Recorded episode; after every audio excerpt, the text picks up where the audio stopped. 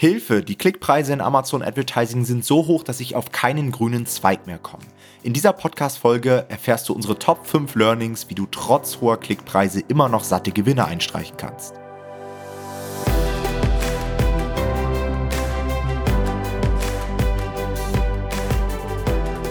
Hallo und herzlich willkommen zu dieser neuen Folge des Verlagsniveau Podcast. Und heute soll es einmal um die explodierenden Klickpreise gehen. Habt ihr sicherlich auch mitbekommen, die sogenannten CPCs, das heißt die durchschnittlichen Klickpreise in Amazon Advertising werden immer höher. Und sehr viele Self-Publisher auf Amazon KDP haben mittlerweile Probleme, profitabel Werbung zu schalten und bei einigen Leuten ist es sogar so weit gekommen, dass letztendlich die Werbeausgaben sogar die organischen Gewinne mit auffressen und dass am Ende des Tages zwar viel verkauft wird auf Amazon und das Buch sogar einen ganz guten Sales Rank hat, aber sehr, sehr wenig oder vielleicht sogar gar nichts hängen bleibt. Und darum soll es heute einmal gehen, denn wir bei Nomad Publishing haben in den letzten Wochen und Monaten so einige Learnings gehabt, die wir einfach mal in einer kurzen Podcast-Folge mit euch teilen wollen.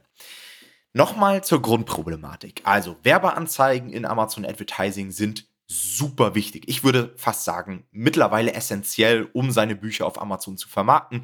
Mittlerweile kann jeder Werbung schalten und ohne diese erkauften Werbeplätze hat man gerade im Buchlaunch einfach kaum eine Chance, überhaupt Sichtbarkeit zu bekommen. Denn ihr müsst euch natürlich vorstellen, wenn ihr ein Buch veröffentlicht, dann startet ihr vielleicht erstmal auf Seite 2 oder vielleicht sogar auf Seite 3. Und um für eure Hauptkeywords Sichtbarkeit zu bekommen, braucht ihr erstmal Verkäufe, braucht ihr erstmal Bewertung. Und die bekommt ihr natürlich ohne Sichtbarkeit nicht. Das heißt, das ist wie so ein Teufelskreis, den man nur durchbrechen kann, wenn man anfangs gewisse Marketingmaßnahmen einleitet. Und die beste meiner Auffassung nach sind eben diese bezahlten Werbeanzeigen.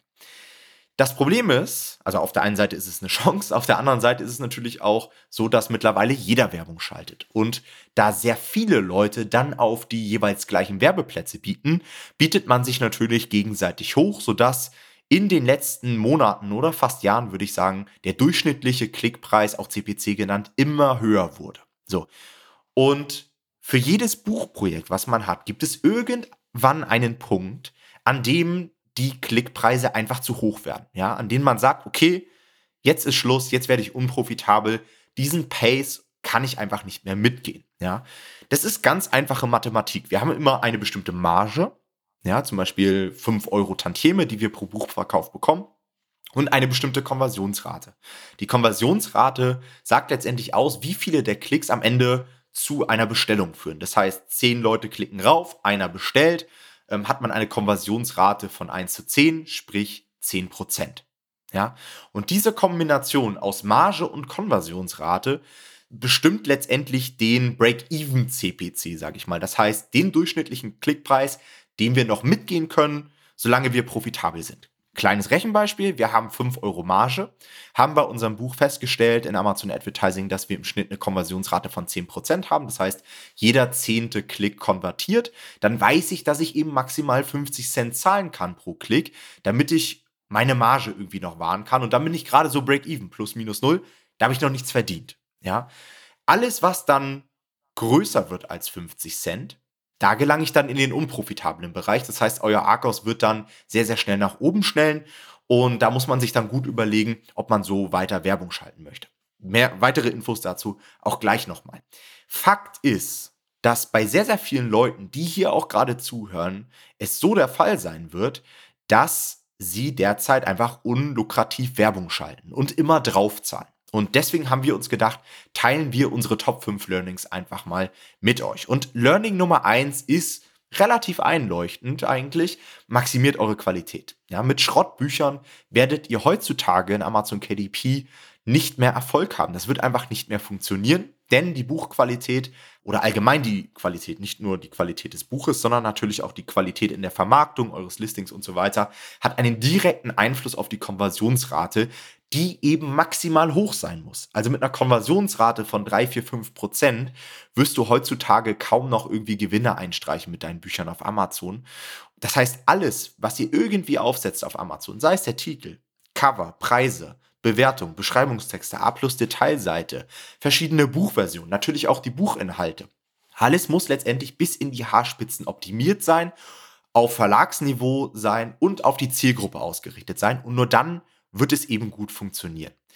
Ein weiterer Tipp, der damit auch so ein Stück weit einhergeht, sind Expertenkooperationen, zu denen wir auch immer raten. Denn Experten haben natürlich in der jeweiligen Nische, in dem jeweiligen Markt immer schon mal ein gewisses Standing. Ja, das heißt, wenn ich schon die Nummer eins bin, der Nummer eins Experte im Bereich Fußpilz bekämpfen, dann werden viele Leute, die sich ein Buch dazu kaufen, den Experten vielleicht schon kennen. Das heißt, das sorgt natürlich dafür, dass gerade so Klick- und Konversionsraten immer schon mal, zumindest in den meisten Fällen, überdurchschnittlich hoch sind. Und das heißt auch wiederum, dass man höhere CPCs mitgehen kann. Aber das ist nur unser Learning Nummer eins. Jonathan ist natürlich auch mit am Start.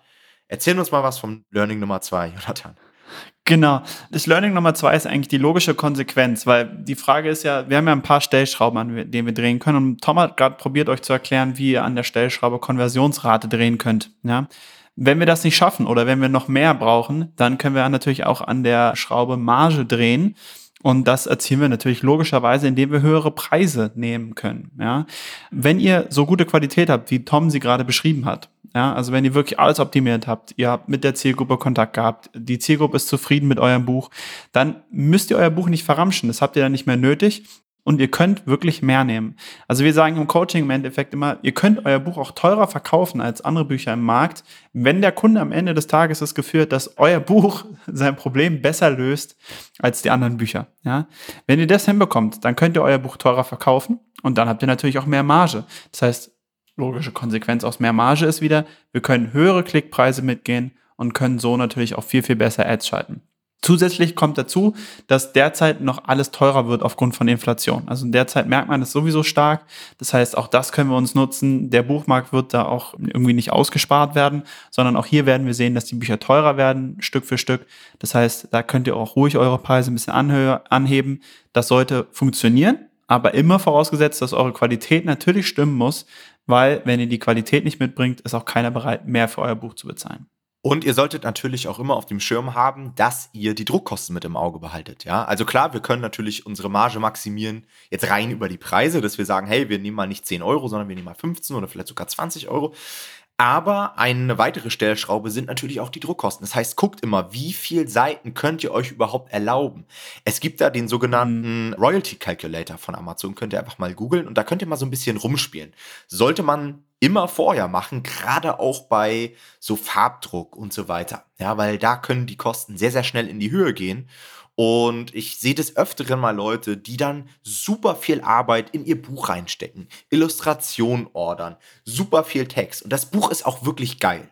Muss man wirklich sagen, das Buch ist top. Und dann haben sie aber irgendwie 250 Seiten, stellen das, ein, stellen das Buch dann auf Amazon ein und merken dann, oh, da bleibt ja gar nichts mehr hängen. Ich muss mal jetzt meinen Preis hier auf 23 Euro setzen, sonst bin ich ja überhaupt nicht wettbewerbsfähig. Und das wird dann natürlich schwierig. Also klar, man kann auch für sehr, sehr hohe Preise immer noch ein Buch verkaufen, aber man muss es halt dementsprechend dann auch aufsetzen. Das heißt, das muss man halt von vornherein auf dem Schirm haben. Ein weiteres Learning, was wir hatten, ist es einfach besser in Amazon Advertising zu werden. Das klingt jetzt erstmal einleuchtend, aber man muss halt wissen, was man dort macht. Und ganz, ganz oft schalten die Kindle Publisher viel zu breit. Ja, man hat ja mittlerweile die Möglichkeit, nicht nur auf Keywords Werbung zu schalten, sondern auch auf Kategorien, auf bestimmte Asins und so weiter. Und wenn ich dann sehe, dass einige Leute 20, 25 Kategorien gleichzeitig in ihre Ausrichtung reinpacken, da hat man halt so eine breite Streuung, dass das Ganze gar nicht profitabel werden kann. Ja, sicherlich, ihr werdet da immer Treffer auch dabei haben, Asins, die eben sehr, sehr gut funktionieren. Aber häufig ist es einfach so, dass man für so viele Klicks Geld bezahlt, die überhaupt gar keine Chance haben zu konvertieren. Und richtig, richtig gute Leute in der Amazon Advertising schaffen es, auch auf Basis der Daten herauszufinden, was funktioniert und was funktioniert nicht. Und es ist auch gar nicht das Ziel, das immer zu 100% prognostizieren zu können. Also es geht gar nicht darum, du sollst auf Anhieb direkt deine 50 Keywords kennen, die am Ende gut funktionieren werden. Nein, darum geht es nicht, sondern es geht darum, von den 200 Keywords, nur mal so als Beispiel, die du testest, dann die absoluten Rosinen dir rauszupicken und alles andere eben nach und nach abzudrehen, sodass am Ende nur noch die Rosinen übrig bleiben. Und dann kann ich eben auch auf diesen guten Ausrichtungen mehr bieten, weil ich auf diesen guten Ausrichtungen halt eine überdurchschnittlich hohe Konversionsrate habe und das wird wieder dafür sorgen, dass ich am Ende mehr Geld verdiene. Das Learning Nummer vier, was wir haben, ist, steigert den Kundenwert. Also häufig im Online-Marketing wird es auch Customer Lifetime Value genannt.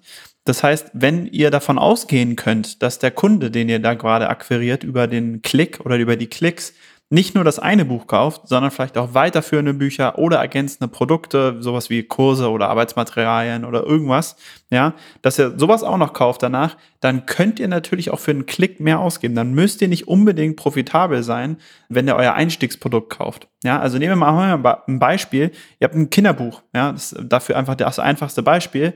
Und für dieses Kinderbuch gibt es ähm, Folgebücher. Ja, das ist quasi eine Serie. Und wenn jemand das erste Buch kauft, dann ist es okay, wenn ihr hier für den Kauf quasi ein bisschen mehr bezahlt und quasi vielleicht einfach Break-Even seid und einfach gar keinen Gewinn macht. Ja? Weil einfach ein großer Teil vielleicht von euren Kunden dann auch den zweiten, dritten oder vierten Teil kauft oder auch alle und mit denen macht ihr ja dann Gewinn und für diese Verkäufe zahlt ihr ja dann nichts mehr an Ads, weil die Leute ja von selbst normalerweise dann die nächsten Teile kaufen. Ja?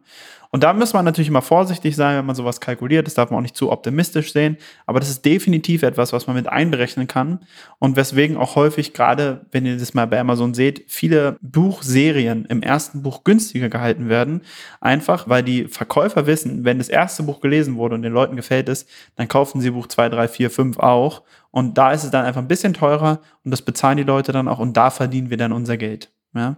Das heißt, diesen Ansatz kann man durchaus auch mit einberechnen, aber da braucht ihr natürlich gute Produkte, wo ihr auch davon ausgehen könnt, dass die Leute die späteren Produkte dann auch noch kaufen und nicht nur euer erstes Buch. Richtig, aber wenn so ein Bereich erstmal steht, ja, dass man es wirklich schafft, irgendwie vielleicht auch E-Mail-Adressen einzusammeln und sich wie so ein kleines Branding dort aufzubauen, dann hat man halt einen hm. riesengroßen Vorteil, ja, weil du in einer ganz anderen Liga spielst, wenn du weißt, hey, ich kann auf einmal doppelt so hohe Klickpreise mitgehen. Das können Leute eben nicht, die eben sowas nicht haben, die immer nur dieses eine Buch haben und genau auf die Tantieme dieses Buches angewiesen sind.